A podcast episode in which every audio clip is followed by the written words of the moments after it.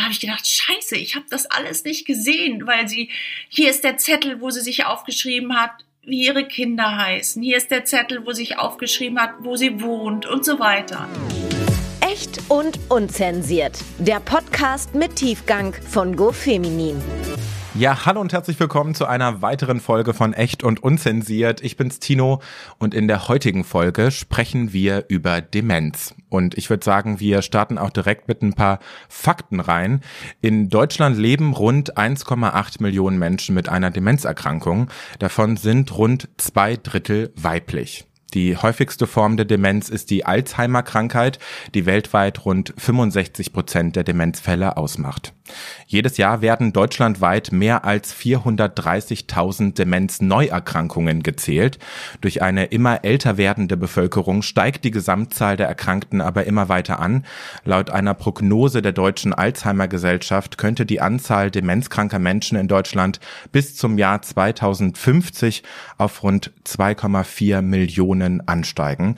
Also es ist super wichtig, sich mit dem Thema zu beschäftigen, auch wenn man vielleicht bis jetzt nicht unbedingt die Berührungspunkte hatte. Ja, also wie macht sich Demenz bemerkbar? Wie geht man mit betroffenen Menschen am besten um? Und wie kann man Demenz vielleicht auch vorbeugen? All diese Fragen und noch viele mehr beantwortet mir meine heutige Gesprächspartnerin. Ja, sie betreibt einen Instagram-Account, auf dem sie ihr Leben teilt, ein Leben mit einer dementen Mutter und ich äh, freue mich sehr, heute mit ihr zu sprechen. Julia Bernsee ist zu Gast. Grüß dich. Hallo Tino, ich freue mich auch total hier zu sein. Mega. Wie geht's, wie steht's? Sehr gut, Dankeschön. Mir geht's auch gut. Ich freue mich, wie gesagt, riesig, dass wir heute über dieses doch sehr wichtige Thema und ein Thema sprechen, das immer präsenter wird, was immer mehr Menschen, äh, mit dem immer mehr Menschen in Kontakt kommen werden, zwangsläufig. Vielleicht, bevor wir ins Thema einsteigen, Julia, magst du dich nochmal persönlich vorstellen für alle, die nicht wissen, wer du bist, für alle, die vielleicht interessiert sind, auch wer sitzt hier überhaupt? Mhm, sehr, sehr gerne.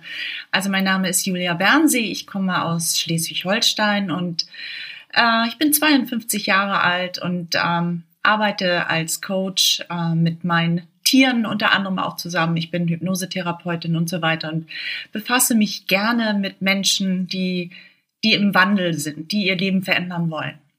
Hm. Aber in erster Linie, worum es hier ja gehen darf, ist, dass ich, dass ich eine Tochter bin. Und äh, ich bin, ich bin die Tochter der Mutter des Vergessens tatsächlich.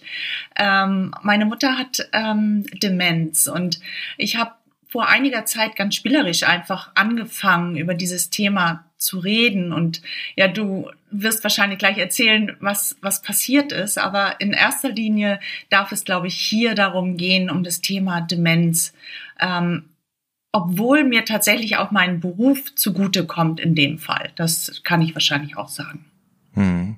Bevor wir in deine persönliche Geschichte eintauchen, würde ich vielleicht vorher nochmal Demenz definieren wollen, für alle, die das gar nicht so auf dem Schirm haben. Wie würdest du Demenz für dich definieren? Ja, Demenz ist im Grunde genommen ein äh, relativ weitreichender Begriff, aber am Ende des Tages ist es das, das Vergessen. Also ich nenne es gerne bei meiner Mutter sich vom Acker machen. Hm. Also hier sozusagen alles stehen und liegen lassen, die Vergangenheit vergessen und ähm, tatsächlich in eine andere Welt abtauchen. Und rein medizinisch ähm, läuft es so ab, dass im Gehirn Areale ähm, zerstört werden, nicht mehr versorgt werden. Das ist das, was, was von medizinischer Seite stattfindet. Hm. Ähm, und ich glaube, man kann auch verschiedene Ansichten über, über die Ursache der Demenz haben, tatsächlich. Hm. Wie hat's denn damals bei dir oder beziehungsweise bei deiner Mutter gestartet? Wann hast du das erste Mal gemerkt, so, mh, hm, irgendwas stimmt hier nicht? Ja, das ist die Frage, die ich natürlich oft gestellt bekomme. Und da denke ich so oft drüber nach, weil ähm, es sind so Dinge passiert. Meine Mutter, wer schon ein paar Videos gesehen hat, weiß, dass wir ja eine ziemlich interessante Familie sind. Das heißt, bei uns haben schon immer komische Dinge stattgefunden. Komische Dinge zu tun ist eigentlich bei uns normal. Ähm, und ich, vielleicht war der ausschlaggebende Faktor damals, als ich gesehen habe, äh, ich bin auf, auf, auf das Grundstück gefahren und habe gesehen, wie meine Mutter im Garten mit der Nagelschere die Efeuhecke geschnitten hat. Und da habe ich gedacht, alles klar, hier ist mhm. irgendwas nicht in Ordnung und habe dann natürlich ähm, ich hab, bin dann plötzlich sehr, sehr aufmerksam geworden und plötzlich fügte sich das Mosaik und hab, da habe ich gedacht, scheiße, ich habe das alles nicht gesehen, weil sie, hier ist der Zettel, wo sie sich aufgeschrieben hat, wie ihre Kinder heißen, hier ist der Zettel, wo sich aufgeschrieben hat, wo sie wohnt und so weiter. Also es sind dann einfach die Aufmerksamkeit, ähm, ist dann darauf gefallen und plötzlich kamen immer mehr Indizien, die das Ganze zu einem, zu einem Runden machten, so, ne? Aber das war für mich die Situation, wo ich dachte, scheiße, mit der ist was nicht in Ordnung, so. Mhm. Ja, was ich ganz spannend finde, deine Mama war am Anfang tatsächlich auch sehr gut darin, die Symptome zu verstecken, ne? Das ist sie heute noch, du. Also, ähm, wenn sie einen richtig guten Tag hat, dann ist sie in der Lage, ich sag mal, mit dieser vorangeschrittenen Symptomatik, so eine Show zu spielen, dass jemand Fremdes, wenn wir zum Beispiel in einem Café sind, es nicht merkt, dass diese Frau komplett dement ist, weil sie ähm, Smalltalk noch kann. Also sie kann so Floskeln von sich geben und hat eine unglaublich coole Mimik dann. Dann macht sie so, so ein Hildegard Knef-Style hat sie dann drauf. Aha. Und du merkst es ihr nicht an. Und das ist wirklich so, dass meine Töchter und ich, wir gucken uns dann an und, und sagen, äh, das hat die jetzt nicht gesagt. Ne? Das, so ist die jetzt gerade nicht. Also es ist schon echt spannend. Diese Krankheit ist wirklich unglaublich spannend, wie ich finde. Also, und dann merkt man auch, wenn sie, wenn sie sich so verstellt hat, sich so doll angestrengt hat, dann ist sie danach richtig, richtig fertig, weil hm. das eine Höchstleistung des Gehirns ist, sich für diese paar Minuten ähm, so zu verstellen. Hm. Lass uns noch mal so ein bisschen auf typische Anzeichen eingehen. Du hast jetzt gerade schon ne, so erzählt, sie hat sich gewisse Gedankenstützen aufgeschrieben, aber was waren noch so Knackpunkte, wo man im Nachhinein sagen könnte, boah, das war schon sehr typisch? Ja. Also ähm, was auf jeden Fall typisch war, war ihre Wechselhaftigkeit, also dass die Launen sich mal innerhalb von Sekunden komplett verändern konnten. Hm. Ähm, also dass ich einfach meine Mutter teilweise gar nicht erkannt habe, weil sie plötzlich so aggressiv wurde. Ähm, ja, diese Zettelchen, ähm, was auch sehr interessant war, ähm, dass sie plötzlich mit dem Geld auch so sehr lässig umging. Also wenn sie dann ähm, bezahlt hat, dann hat sie halt, äh, wenn die Rechnung 30,50 Euro war, hat sie den 50 Euro, äh, stimmt so, äh, rübergegeben. Ähm, das waren alles so Sachen, weil sie sich einfach mit diesem Kleingeld nicht mehr ähm, weil sie wusste, sie kann es nicht mehr, sie kann es nicht mehr auseinanderklabüstern. Und ähm, sowas war total ähm, prägnant. Dann auch gerne im Kühlschrank zu sehen, ähm, das eine oder andere sollte man wirklich nicht mehr essen. Und wenn man sie dann darauf angesprochen hatte, dann wurde sie daraufhin sehr, sehr böse. Also das war wirklich, sie fühlte sich immer gleich ähm, persönlich verletzt. Also wenn man sagte, Mensch, Mama, guck mal hier, der Fisch, das lassen wir mal lieber. Boah, da ist echt die, die Bombe explodiert. So, ne? Hm. Da ist auch der ein oder andere Joghurt mal im Vorratsschrank gelandet. Ne? Genau, ne? genau, wo man denkt, nee, das, also es muss einfach gekühlt sein. Und ähm, ja, da war gar nicht mit ihr zu reden. Also das haben wir dann, dann fingen wir an, äh, viele Dinge auch heimlich zu machen. Ne, um bloß nicht immer diese Diskussion, du willst ja nicht wegen jedem Kram dann diskutieren. Und dann wurde es einfach auch so sehr, sehr anstrengend. Also weil eben alles, oder wenn, dann fängst du ja auch als Kind an, ähm, aufmerksamer zu schauen. Also wie ist es so mit der Sauberkeit und ne, also Toilette. Was ja am, An was ja am Anfang wohl sehr krass irgendwie von ihr versucht wurde beizubehalten, ne? sehr ordentlich, damit mhm. man bloß keinen Verdacht schöpft, aber das genau. hat mit der Zeit natürlich nachgelassen. Ja, also obwohl solche Sachen wie das Bett zum Beispiel, das war bis zum allerletzten Tag ganz akkurat. Ich denke auch, dass sie äh, dort, wo sie jetzt wohnt, das genauso sein wird. Mhm. Ähm, Kleiderschrank ebenso, aber ähm, ja so Dinge wie überhaupt äh, Kleidung wechseln, waschen, hm. äh, Waschmaschine und so weiter. Das war gar nicht mehr, daran war gar nicht mehr zu denken. Und sie hatte auch im Hinterstübchen tatsächlich auch immer noch diese Klarheit, bloß nichts ähm, anfackeln, also bloß nicht den Herd anlassen oder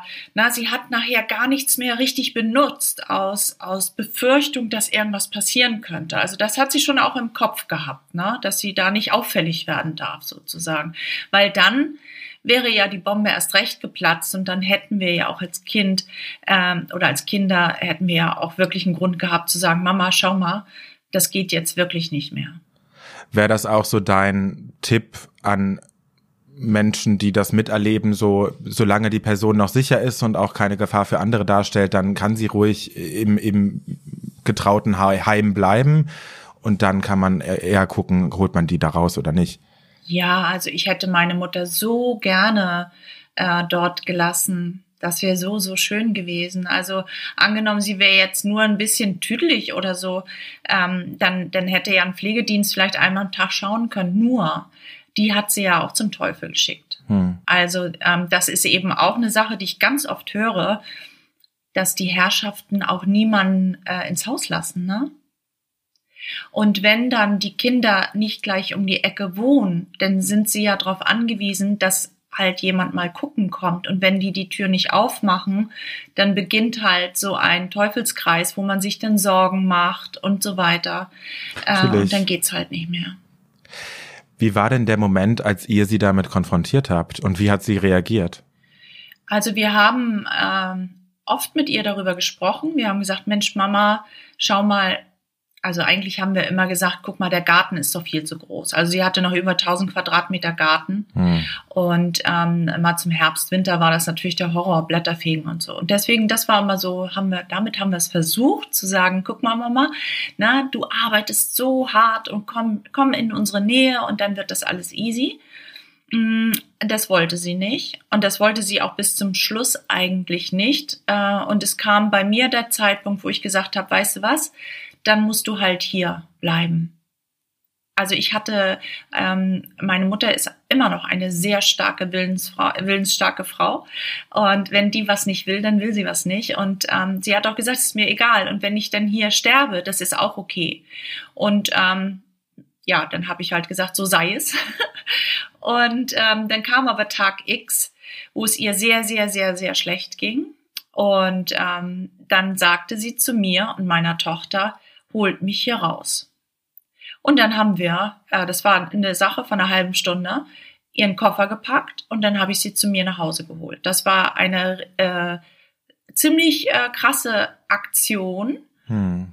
weil als wir dann bei mir zu Hause waren, äh, erst ans Tageslicht, wirklich erst ans Tageslicht kam, wie schlimm die Situation wirklich, wirklich ist. Lag das auch an diesem räumlichen Wechsel, der dann erstmal erst recht dazu geführt hat, dass die Demenz ja so richtig ans Tageslicht kam. Ja. Ne? Also ja, weil das Schlimmste für einen dementkranken Menschen ist ein äh, Ortswechsel. Äh, umgekehrt, das Schönste ist, wenn alles immer so bleibt, wie es immer war und sich bloß nichts ändert, weil dann haben sie Eckpfeiler, an denen sie sich die ganze Zeit lang hangeln können. So, und ähm, dann kam sie in mein Haus. Ähm, da war ja auch, es war ja gar kein Raum für sie sozusagen. Ähm, dann war auch vieles gar nicht so, wie sie sich das vorgestellt hatte. Und dann, also ich, also die erste gravierende Situation war, sie saß auf dem Sofa und hat sich, wollte ihre Schuhe mit äh, rum sauber machen. Also wo ich dachte, so was macht diese Frau? Und das war dann schon, da war dann schon mal ganz, aber da habe ich gedacht, scheiße, scheiße, das ist richtig schlimm hier, ne? Hm. Du hast dann auch relativ schnell gemerkt, so die kann erstmal nicht hier bleiben und hast sie erstmal woanders untergebracht. Ich glaube, du hast dann erstmal eine kurzzeitige Lösung gefunden. Kannst ja. du mal so ein bisschen erzählen, wie du da vorgegangen bist? Ja, also hinzu kam, ähm, dass äh, wir tatsächlich unter diesem ganzen Stress, glaube ich, auch alle plötzlich furchtbar erkältet waren. Mhm. Also ich, äh, meine Tochter und eben auch meine Mutter. Und ähm, ich habe dann nachts bei ihr geschlafen und ich hatte einen ganz schlimmen Husten. Meine Mutter hatte ganz schlimmen Husten. Äh, sie wanderte nur durch die Gegend äh, und ich nach zwei Tagen habe ich gesagt, ich also das kann ich nicht, weil ich einfach auch selber so krank war und habe dann ähm, einen Arzt angerufen, den ich ganz gut kenne und habe gesagt, ich ich möchte bitte, dass sie ins Krankenhaus kommt, in die äh, Geriatrie, mhm. ähm, weil ich wusste, dass die ähm, Abteilungen recht human sind. Also da, die sind ganz klein. Das ist nicht so wie im Krankenhaus, so wie im normalen Krankenhausbetrieb. Es ist ein bisschen heimeliger. Und äh, das war mein Glück. Also da konnte sie sich dann erstmal erholen. Ich konnte mich erholen. Meine Tochter konnte mich erho äh, sich erholen. Und ähm, dann habe ich in der Zeit eine Kurzzeitpflege äh, gesucht. Und ich habe ja gar keine Ahnung gehabt, ähm, wie denn das so ist wenn man einen Heimplatz suchen muss, weil ähm, für mich war meine Mutter immer, ich mich war davon überzeugt, die wird 100 und wird immer noch die geistig wacheste von uns allen sein. Also es war mir so fern. Hm. Und dann habe ich erst mal gemerkt, also Plätze gibt's schon mal gar nicht, gar nicht. Und ähm, hab, und habe dann erfahren, eine Kurzzeitpflege steht aber jedem zu. Also das war schon mal irgendwie ganz cool, dass ich schon mal zwei Wochen Luft hatte, nachdem sie dann aus dieser Klinik rauskam. Und dann durfte ich mich halt um diese ganzen ähm, bürokratischen Geschichten kümmern. Und dann bin ich da ja so peu à peu reingewachsen. Und das ist einfach auch meine Mission, äh, den Menschen auch draußen zu, zu sagen, so Mensch, guckt vorher schon mal. Ne? Also wenn ihr das Gefühl habt, dann ähm, guckt euch schon mal Heime an und lasst euch da einen Platz reservieren. Also, weil das ist total, total wichtig, ne? Voll. Hat sie dann dort vor Ort auch eine offizielle Diagnose bekommen? Wie wird so eine offizielle Diagnose überhaupt gestellt? Wie lief das ab? Also, erst einmal, es kamen einige Dinge hinzu. Einmal, dass sie körperlich ja durch diese dolle Erkältung überhaupt nicht auf dem Damm war, also hm. völlig schlappi. Und äh, durch diesen Ortswechsel auch eigentlich den ganzen Tag auch nur dummes Zeug geredet hat, das muss man mal so sagen. Äh, da war natürlich die ähm, Diagnose Demenz ganz, ganz äh, naheliegend. Ähm, es wird, um eine Demenz festzustellen, werden einige Tests gemacht. Aber um eine Alzheimer-Demenz festzustellen, ähm, wird eine Punktion gemacht. Und ähm, das wollten sie machen bei meiner Mutter ohne Absprache mit mir tatsächlich. Und ich kam äh, in die Klinik hinein, beziehungsweise ähm, hatte die Ärzte mir gesagt, dass sie es gemacht haben wollten, aber meine Mutter sich mit allen ähm, Möglichkeiten dagegen gewehrt hatte. Sie wollte das nicht. Also die haben sie wirklich, ähm, es wird halt hinten aus dem, aus dem Rücken, aus der Wirbelsäule, aus dem Rückenmarkskanal wird diese Flüssigkeit, diese Gehirnflüssigkeit herausgenommen. Und dann kann man unterscheiden, ob es eine Demenz oder eine Alzheimer-Demenz ist. Was man man dann damit macht mit der Diagnose, äh, ist eigentlich Jacke wie Hose. Es ist eigentlich genauso doof. Ne? Also mhm. so und ähm, dann äh, ist aber nachher im, um nachher die ähm, äh, sag mal schnell die Dings äh, manchmal, wenn ich so stottere, dann denke ich auch, scheiße, jetzt habe ich auch schon äh, nee, um die Pflegestufe einzukategorisieren, ähm, kommt einer von der äh, von dieser Institution mhm. und der schaut auch noch mal ganz genau und ähm, da waren auch alle Anzeichen auf Demenz. Äh, also das war absolut der Hinweis dahingehend. Aber ähm, es gibt praktisch, also man nimmt nicht Blut ab oder so. Also so einfach ist es äh, tatsächlich nicht. Mhm. Und ich weiß, das Ding ist einfach auch, was ist eigentlich so eine Tüdeligkeit, so eine süße Tüdeligkeit, ne? Und was ist denn eine Demenz? Mhm. Also ähm, ich finde es sowieso unglaublich erschreckend, äh, wie diese Zahlen zustande kommen, diese unglaublichen Zahlen. Und äh, das, was du vorhin auch gesagt hast, im Jahre 2050 müssten wir theoretisch bald alle dement sein. Ne? Mhm. Und ich kann mir nicht vorstellen, dass es einfach daran liegt, dass wir alle älter werden, so. Ja, da sprechen wir auf jeden Fall später auch noch drüber, wie wir uns selber vielleicht auch vor einer Demenz schützen können. Mhm. Ähm, vielleicht nochmal auf diese erste Station. Wie hat deine Mama da die Zeit erlebt? Wie hast du das irgendwie wahrnehmen können, wie sie da ähm, gelebt hat? Weil da war ja nicht alles super cool für dich. Meinst du jetzt in der Geriatrie oder in dem ersten Heim? In dem ersten Heim. Es hat ja dann, oh, ja. es ist ja dann dazu gekommen, dass du dann einen Platz gefunden hast. Ja, aber genau. es war nicht so cool. Ähm, also dort, sie war zur Kurzzeitpflege und dann hieß es, ah, wir haben eine gute Nachricht, sie kann auch zur Langzeitpflege hier bleiben. Und da, ähm, da war das natürlich mega, weil das war drei Minuten von mir zu Hause entfernt. Das war im Grunde genommen das, was ich mir total gewünscht hatte, machte auch erstmal einen sehr guten Eindruck. Ähm, und ähm, ich sag mal so, die Angehörigen, die jeden Tag kommen, ähm, da läuft es ein bisschen anders ab, weil ähm, dort ist irgendwie klar, dass die ähm, alten Menschen da schon auch irgendwie unter Beobachtung sind. Ne? Ich bin dann jeden Tag da gewesen, ich oder Pauline, meine Tochter. Und dann haben wir mit ihr Mittag gegessen oder wir haben sie abgeholt und so weiter. Also das heißt, ich hatte jeden Tag ähm, den Status quo meiner Mutter natürlich ähm, vor Augen. Aber das, was ich mitbekommen habe, war einfach, dass ganz viele alte Menschen dort abgegeben wurden und dann so, adios, äh, Mama, ne? wir sehen uns dann irgendwann Weihnachten wieder, weil die dann aus dem Saarland kommen oder sonst irgendwie. Ähm, das hat mich schon immer ziemlich erschreckt, ehrlich gesagt. So, und dann kam Tag X, ähm, wo es hieß, ja, die, die Alten äh, können nicht mehr besucht werden. Also das war also diese außerordentliche Zeit irgendwie, ne? wo kein, wo einfach Besuchsverbot herrschte wegen Corona. Hm. Und dann habe ich ähm, gemerkt, Schiete, wenn das nicht mehr geht, dann geht die mir hier voll über den Jordan, weil ähm, ich einfach auch ihr Lebenselixier bin, sagen wir mal so. Also ähm, es ist schon so, dass wenn sie mich sieht, ihr Herz aufgeht. Und äh, meine Mutter wäre so eine, wenn da keiner kommt. Und es war tatsächlich so, dass die Leute eingesperrt wurden.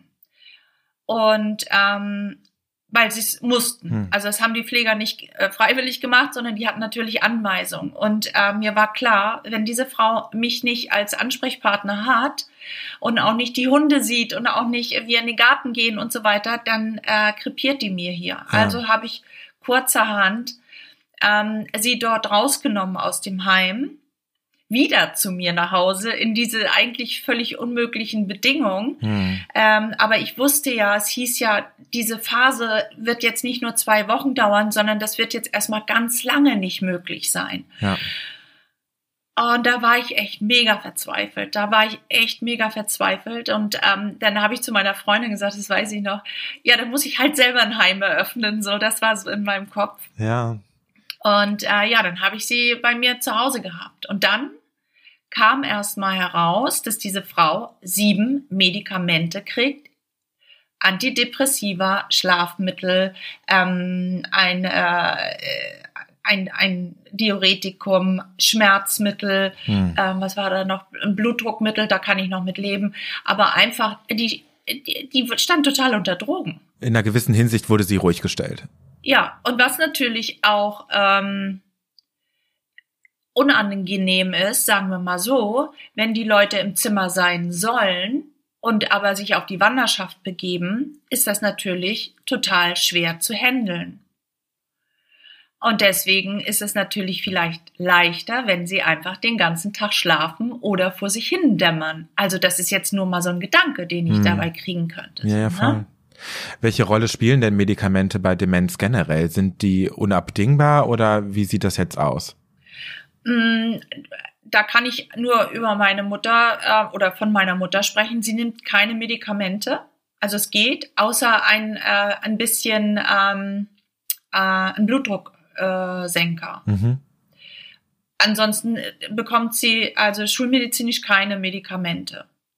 Äh, das heißt, mh, es ist nichts vonnöten. Also, weil du kannst ja fürs Gehirn in dem Sinne äh, nichts tun. Also es gibt da gar kein Wundermittel, was da irgendwas verlangsamt oder was auch immer macht.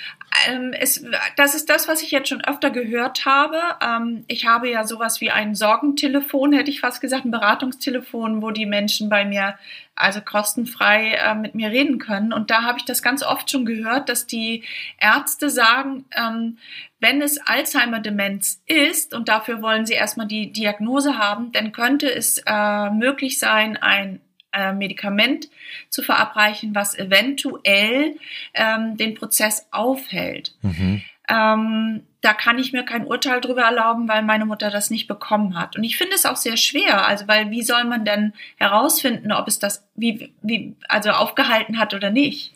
Ja, voll. So. Ja. Und wie sind die Nebenwirkungen? Das finde ich auch immer ein bisschen fraglich. Ne? Mhm.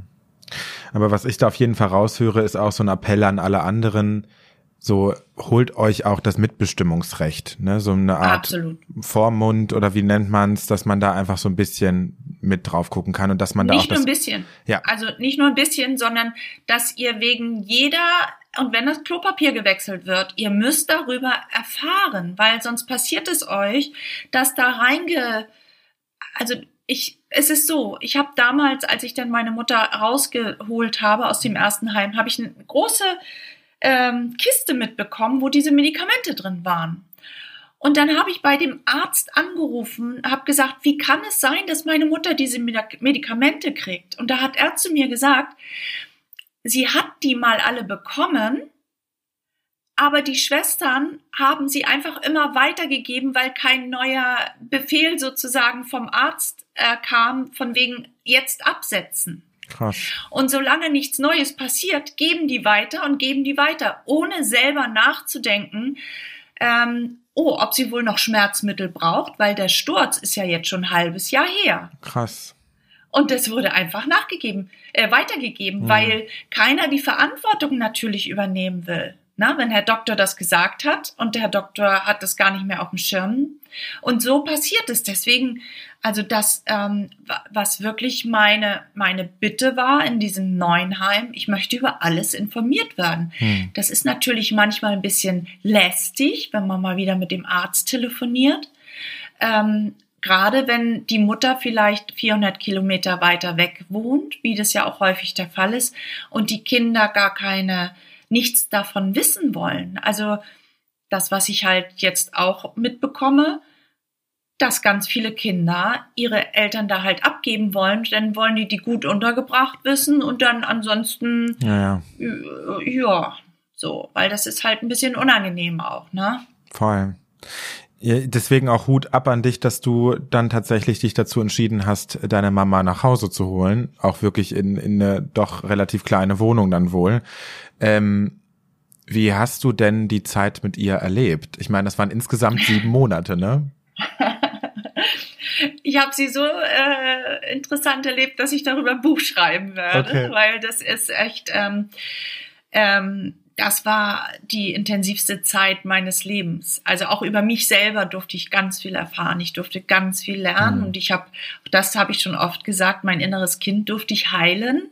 Meine Beziehung zu meiner Mutter durfte ich heilen, weil meine Mutter und ich natürlich auch eine gemeinsame Vergangenheit haben, die nicht nur Friede, Freude, Eierkuchen war.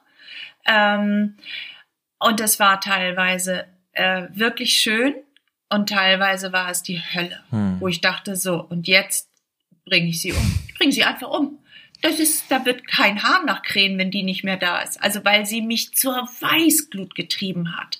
Und nicht nur mich, sondern auch meine Tochter und so weiter. Ne? Fällt dir ein Beispiel ein oder irgendwie eine Story, die du teilen kannst, was irgendwie besonders krass war dann oder für dich auch irgendwie schockierend dann? Ja, also so einfach so Ungerechtigkeiten. Also wenn ähm, natürlich weiß diese Frau nicht, dass man sich wirklich ähm, alle Beine ausreißt, um ihr irgendwie alles äh, so gut wie möglich zu gestalten, dass man kocht. Äh, ich meine, ich habe ja mein gesamtes Leben plötzlich umgestellt. Also drei Mahlzeiten am Tag. Ich habe, wir haben alle zugenommen, wie die, wie die Wahnsinnigen, weil plötzlich immer so viel gekocht werden musste.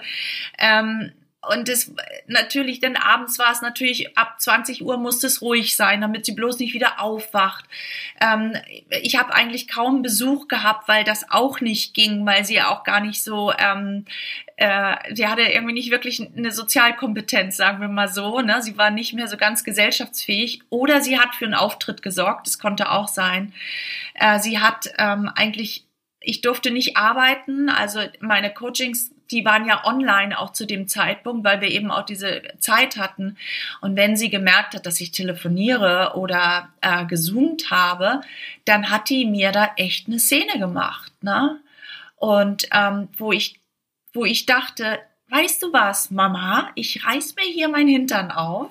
Und das ist so der Dank, weißt du, dass das ähm, das ist sogar auch manchmal aus meinem Munde herausgekommen. Es ist natürlich in keinster Weise angekommen, aber ich war und bin ja auch nur ein Mensch. Also von daher, Absolut. Aber wie, wie schafft man denn so eine Situation dann zu entschärfen, wenn da so eine krasse Aggressionswelle auf dich zurollt? Oder muss man das einfach über sich ergehen lassen?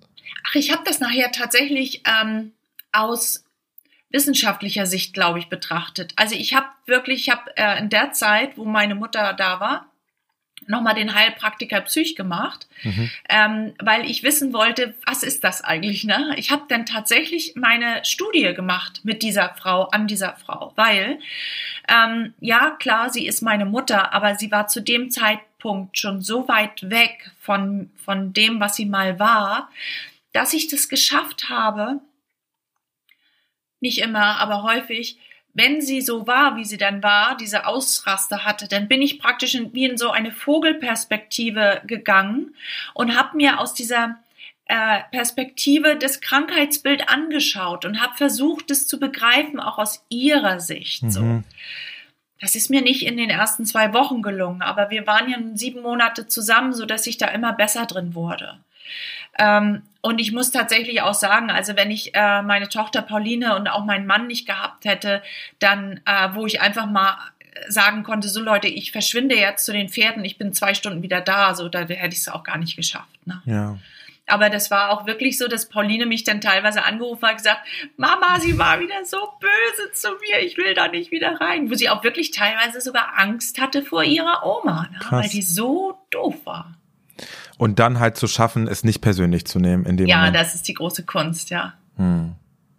Ja, für dich war es auch ziemlich hart. Du hast es gerade schon angesprochen, so ein bisschen diese Erkenntnis, verdammt, ich kann gewisse tiefe Fragen vielleicht auch gar nicht mehr klären. Die Frau ja. geht mir flöten und mein inneres Kind steht da und hat noch gewisse Kapitel offen. Mhm. Wie hast du geschafft, Frieden zu schließen? Ich hatte eigentlich gar keine Wahl mehr, weil ähm, ich konnte ja mit dieser Frau gar nicht mehr so reden. Aber manchmal habe ich tatsächlich sie einfach dafür genommen, sagen wir mal so, liebevoll. Ähm, ich weiß noch, manch, also sie hat äh, mein Schlafzimmer gehabt. Ich habe im Wohnzimmer geschlafen. Und mhm. ihr Schlaf, also das Schlafzimmer war dann auch, da hatte sie einen Tisch und einen Schrank, natürlich auch ein Bett. Und dann haben wir das manchmal so gemacht, dass ich zu ihr sozusagen zum Essen gekommen bin. Also habe ich Essen gekocht und habe dann gefragt, ob ich zu ihr zum Essen kommen kann. Und dann haben wir in ihrem Zimmer gegessen. Süß. So, dann war das irgendwie so, dass sie praktisch Gastgeberin war. Dann hatten wir noch mal so eine Situation wie früher wenn ich zu meiner Mama zum Essen gegangen bin. Und manchmal habe ich einfach ähm, äh, Sachen gesagt, wo ich weiß, das kommt nicht an, aber ich habe sie ausgesprochen. Dann habe ich gesagt, weißt du was, Mama, damals fand ich das und das richtig, das hat mich total verletzt. Hm.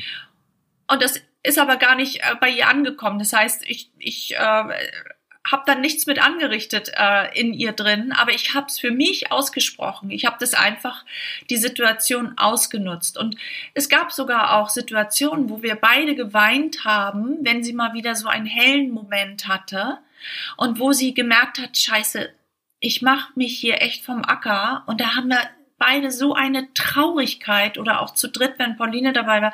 Wir haben teilweise wirklich Rotz und Wasser geheult, mhm. weil sie gemerkt hat, Leute, ich, ich bin es nicht mehr. Und dann macht es so 2021 und dann ist sie zack auch schon wieder uns entfleucht. Dann ist sie schon wieder in dieser anderen Welt. Also das ist so dieses Fiese an dieser Situation. Ach, krass, wie schnell das dann auch geht. Ey. Ja, und, und dieses und das, ähm, diese Abwechslung wird je, je mehr der Prozess voranschreitet, desto ähm, kürzer befinden sich in dieser Klarheit. Hm. Also es ist ein ständiges rein raus, rein raus, rein raus. Und das ist so auch das, was so anstrengend ist. Ne? Was ich ganz berührend fand, war die Aussage, sie vergisst zwar oder kann die Erinnerung nicht mehr greifen, aber sie spürt. Ja. Also ja. irgendwie sind da dann die Emotionen. Sie sagt dann auch zu dir so, ich weiß es nicht, aber ich spür's. Mhm. Ja, ja, das ist, äh, und dessen müssen wir uns so sehr bewusst sein, ähm, weil das, das, das Herz wird nicht dement. Und deswegen dürfen wir immer schauen, dass wir diese herzberührenden Momente schaffen, oder Hm. verschaffen, wie auch immer. Ich weiß, dass es, dass es meine Hunde tun. Ich weiß, dass, dass, wenn, dass es mein Pferd tut bei ihr. Ich weiß, dass es die Musik tut. Ich weiß, dass es, wenn sie Lavendel riecht, dann, dann hat sie diese, dann ist ihr Geruchsgedächtnis komplett aktiviert. Ähm, und dafür müssen wir uns erinnern, was, was, also mir hat letztens eine gesagt, ähm, wir müssen diese Biografie im Kopf behalten. Wir müssen wissen, was ist es, was unsere Eltern oder unsere Großeltern so berührt hat. Hm. Ja, macht voll Sinn. Und wenn es dann ein besonderer Song ist, ne? Ja, Mhm. voll. Also würdest du sagen, im Nachhinein, diese sieben Monate haben dich oder waren generell super heilsam und, und die haben dich irgendwie auch nochmal näher gebracht zu ihr? Ja, die, die, die haben mich näher zu meiner Mutter gebracht und näher zu mir gebracht. Also, ähm, also im Nachhinein finde ich das so, so cool von mir, dass ich es gemacht habe, weil das hätte ich mir, wenn mir das jemand gesagt hätte und dann pflegst du nochmal deine Mutter sieben Monate, hätte ich gesagt, das kann ich nicht. Es tut mir leid, ich kann das nicht. Also wir, na, wir reden ja über alles. Also wir reden über Pichi, Kaki, Duschen und so weiter. Äh, das war schon echt eine Hausnummer. Und ähm, wozu ich in der Lage bin, das, fand- das finde ich irgendwie toll von mir. Hm, voll. Aber irgendwann kam der Moment, wo du dann Platz hattest, einen guten Platz, wo du ein gutes Gefühl hattest und dann war auch okay für dich zu sagen, so, ich brauche mein Leben zurück in einer gewissen Hinsicht. Also für mich war klar, dadurch, also wir, die Räumlichkeiten haben es nicht hergegeben. Also vom Platz her war es kein Problem, aber wir hatten nicht genügend Räume. Hm. Ähm, und das hat das so anstrengend gemacht, weil wir einfach, äh, sie hatte kein, sie hatte nicht ihren Raum für sich, den sie wirklich auch brauchte und ich oder wir nicht den für uns. Ähm, und dann war für mich klar, ich möchte jetzt in aller Ruhe für sie einen Platz finden. Und äh, den habe ich gefunden. Also das hat, da ist es einfach alles gut passiert und dann habe ich gedacht, so und dann soll es jetzt auch so sein. Hm. Wie, wie war dieser Switch von dir zu Hause zum Heim? Wie hat sie damit, wie ist sie damit umgegangen? das war, das war, oh Gott, oh Gott, oh Gott. Das war auch total ähm, interessant, weil du sagst ja nicht dann deiner Mutter, du Mama, weißt du was, nächsten Monat ziehst du um, ne? Also das sagst du denn und dann sagt sie, ja, Ja, ist ja. gut und dann sagst du es halt nach zwei Minuten nochmal. Also es bringt gar nichts. Es bringt nichts, ihr das äh, eine Woche vorher zu sagen. Es bringt was, äh, dann zu sagen, wenn der Koffer gepackt ist und sie im Auto sitzt. Dann könnte man vielleicht mal drüber reden. Äh, so, und dann kam der Tag, ähm, wo wir dorthin gefahren sind und es war wirklich so, ich weiß nicht, ob du Kinder hast, Mhm. ähm, es war so wie ein Kind im Kindergarten abgeben. Also wir sind dann erstmal reingegangen, allesamt, und wir sind super nett begrüßt worden und in Empfang genommen worden. Und meine Mutter auch immer so, ja, ist ja nett hier, aber wir können, du, wir können jetzt dann auch wieder nach Hause gehen. Aha. Und äh, nee, Mama, du bleibst ja hier, weil das ist ja jetzt dein neues Zuhause. Guck mal, wie toll das hier ist. Na, Mama? Nee, ich bleib nicht hier, Leute. Ich äh, bin wieder mit im Auto gleich. Oh, und das war krass. Das war, also das, das zerreißt dir das Herz. Oh Mann, ey. Ja, viele haben auch Angst davor, dass die geliebte Person dann im Heim irgendwie auch versauert oder irgendwie noch mehr abbaut. Aber wenn man da wirklich den Kontakt hält, dann sollte das, glaube ich, ganz gut funktionieren. Wie oft siehst du sie denn dann? Also ähm, erst einmal war es für mich wirklich heilsam. Also die Schwestern haben ja gesehen, dass wir so lost sind, ne? dass, dass es uns so schwer fällt, diese Frau dort zu lassen. Und die haben dann zu mir gesagt, wissen Sie was, wir sorgen gut für Ihre Mutter. Wir, wir können da ganz gut, wir sind da die Profis. Und da habe ich gedacht, Gott sei Dank Hm. Profis, endlich mal Profis, weil ich alles andere als ein Profi bin auf dem Gebiet. Ja. Ähm, und dann, also ich gehe aber, ich bin ja drei, viermal die Woche da. Ich habe ihr dann auch gesagt, Mama, ich komme morgen wieder. Hm. Und ähm, das war auch total gut. Also, äh, und da war es auch Sommer. Ähm, und äh, da sind wir natürlich auch jeden Tag draußen gewesen und so weiter. Und je länger sie dort war und je länger sie die ähm, Gepflogenheiten auch äh, gelernt hat, desto leichter wurde es. Ne? Hm. Hat sie dich schon mal nicht erkannt oder gab es so eine Situation noch gar nicht? Nee, die gab es noch nicht. Hast du Angst vor so einer Situation? Ah. ich sag mal so, ähm, wenn das so sein sollte, angenommen, ich, ich komme morgen äh, und sie erkennt mich nicht, dann weiß ich, ähm, jetzt geht's richtig bergab. Und dann kann es vielleicht auch gar nicht mehr so lange dauern. Also ich hoffe, also ich hoffe tatsächlich, dass es dann nicht mehr so lange dauert. Ähm, denn ähm, was ich ihr überhaupt nicht wünsche, ist nachher bettlägerig zu sein und dann nur noch an die Decke zu starren. Mhm. Ähm, also deswegen, ich habe durch diese Situation gelernt, absolut im Hier und Jetzt zu leben. Es ist überhaupt nicht sinnführend zu denken, was ist nächstes Jahr. Weil das kann sein, dass sie äh, auf die Straße geht, vom Lastwagen überrollt wird. Und dann haben wir uns über die Demenz Sorgen gemacht. Ne? Hm. Inwiefern hat sie ein Verständnis darüber, was ihr noch zustößt? Also, dass sie Demenz hat, hat sie das noch auf dem Schirm oder ist es mittlerweile so fortgeschritten, dass sie das gar nicht mehr so richtig spürt? Doch, doch. Also das, was sie sagt, ist, Kind, mir ist das so peinlich, ich bin so bekloppt. Also sie sagt ja nicht Demenz, sondern sie sagt bekloppt, also mhm. also von sich selber ich bin bekloppt und sie checkt das die ganze Zeit. Also ähm, sie versucht auch, sie versucht was zu sagen. In ihrem Kopf ist ein Satz zum Beispiel parat, dann will da runter ähm, aus dem Mund heraus und da kommt nur dummes Zeug. Und das merkt sie total und ärgert sich wirklich, wirklich immens darüber und entschuldigt sich darüber auch. Also ähm, ich weiß gar nicht, äh, ob das jetzt ähm, dover ist, als so richtig dement zu sein und gar nichts mehr mitzukriegen. Ne? Also mhm. das ist wirklich, sie ärgert sich über sich selbst und sie zerbricht sich im wahrsten Sinne des Wortes den Kopf. Ja. Inwiefern kann sie euch inhaltlich folgen? Also ähm, das das Ding ist, ich erzähle ihr ja keine ähm, keine Geschichten, wo sie mir folgen muss. Das tue ich nicht, weil das überfordert sie komplett. Hm. Also ich würde ihr auch nicht mehr erzählen, dass ich zum Beispiel krank bin. Weil dann macht sie sich unglaublich Sorgen, das versteht sie, dass ich krank bin.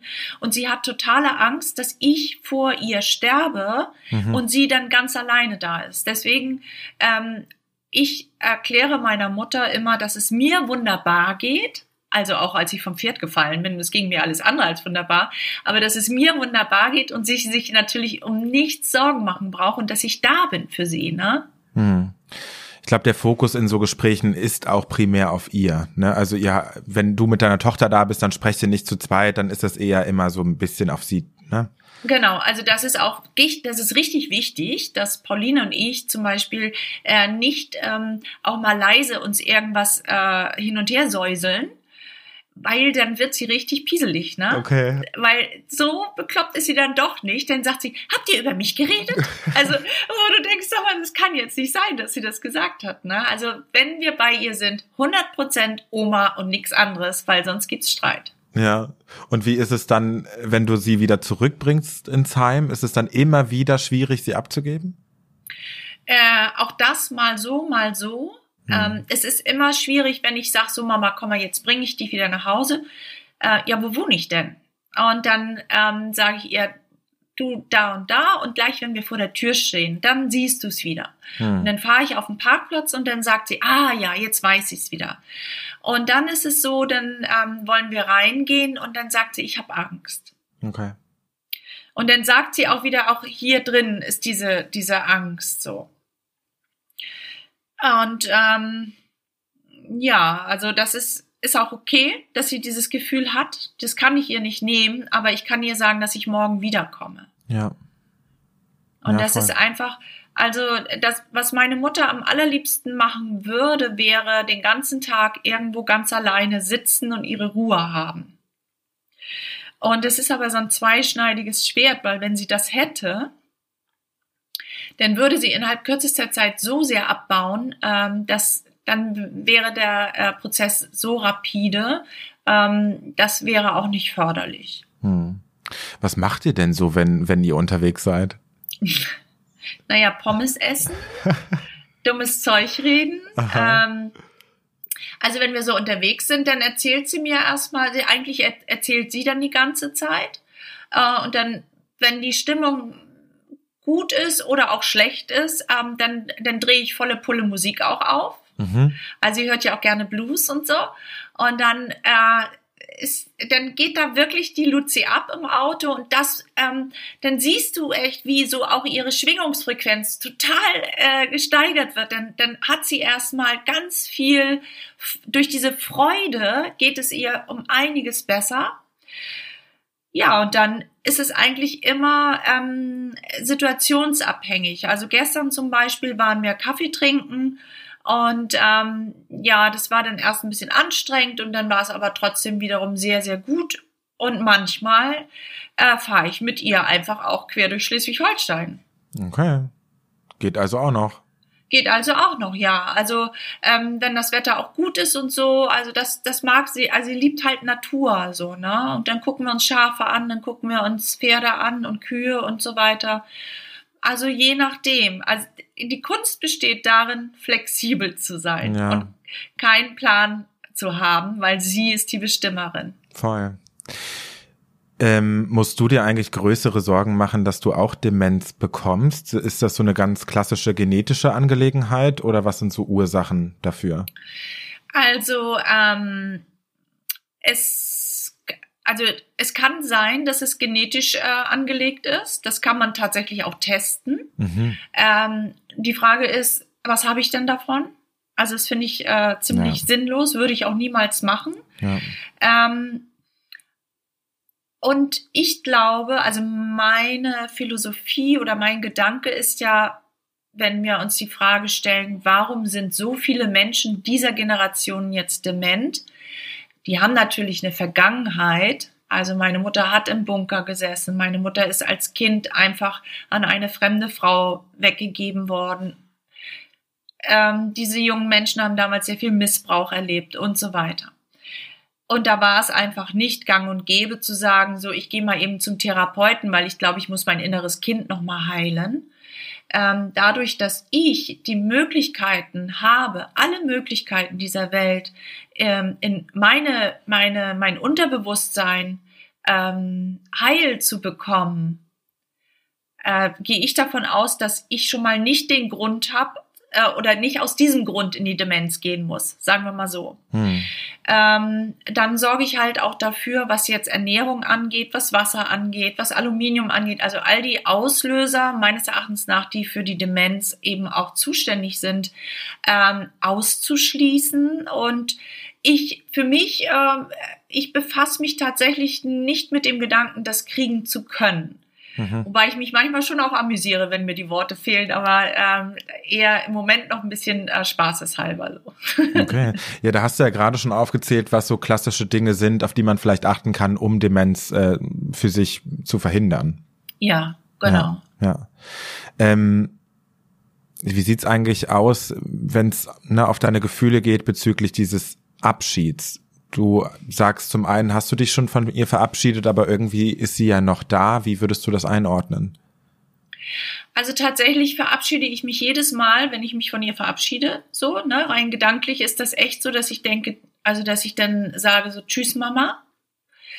Ähm, und ich weiß nicht, wie es nachher ist, äh, wenn es wirklich so weit ist. Also ähm, wir haben schon ein paar Mal die Situation gehabt, als sie noch bei sich zu Hause wohnte, wo sie sterben wollte. Also da hat sie sich auch echt hingelegt, hat weder gegessen noch getrunken, wollte sterben. Also hat aber nicht geklappt. Aber ähm, sie war dann schon in dieser Situation. Also da, da war mir auch klar, die will jetzt sterben. Hm. Und da haben wir auch, wir haben einfach auch sehr viel über den Tod auch gesprochen. Ähm, ich kann es dir nicht sagen, aber im Moment würde ich aus meiner Sicht sagen, ich bin gut vorbereitet.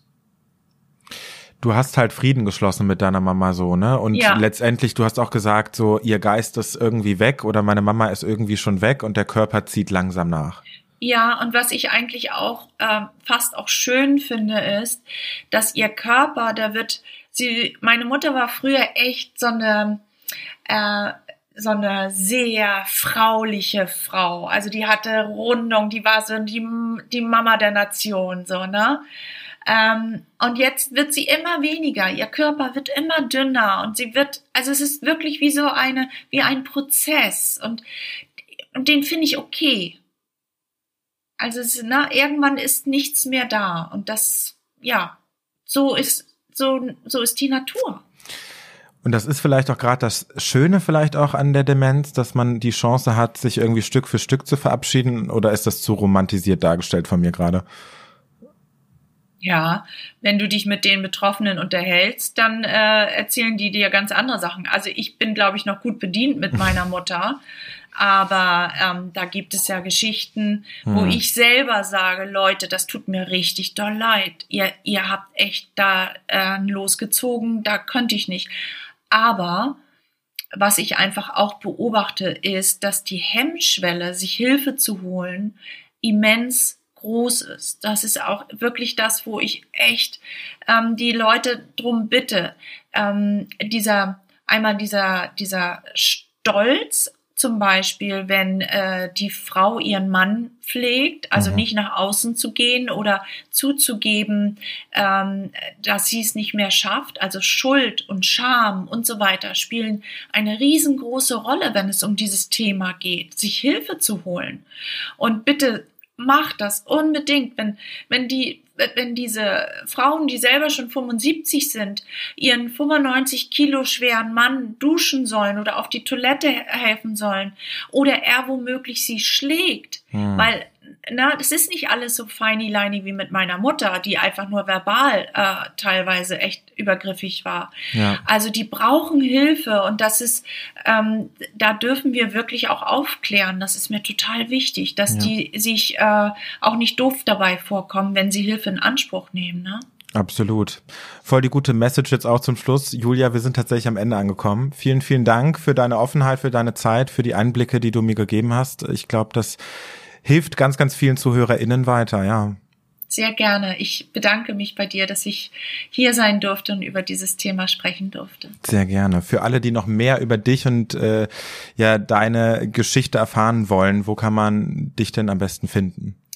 Also bei Instagram unter Julia Bernse, die Mutter des Vergessens, dann wird es ja bald den Podcast geben und mhm. der wird heißen, wird's noch schlimmer? Aha, ja, guter Name. Weil das ist der, das ist so der Leitspruch meiner Mutter. Immer wenn sie äh, irgendwie eine Sache nicht verstanden hat, dann sagt sie, wird's noch schlimmer? Mhm. Ja, und natürlich, ähm, na, wir, im Zeitalter der sozialen Medien äh, weiß man immer, wo man den anderen findet. Sehr cool. Und äh, falls ihr weitere Folgen von Echt und Unzensiert nicht verpassen wollt, dann abonniert den Podcast doch gerne. Eine neue Folge kommt alle zwei Wochen. Bis dahin, bleibt gesund und macht's gut. Euer Tino. Danke, Julia. Danke auch. Tschüss, Tino.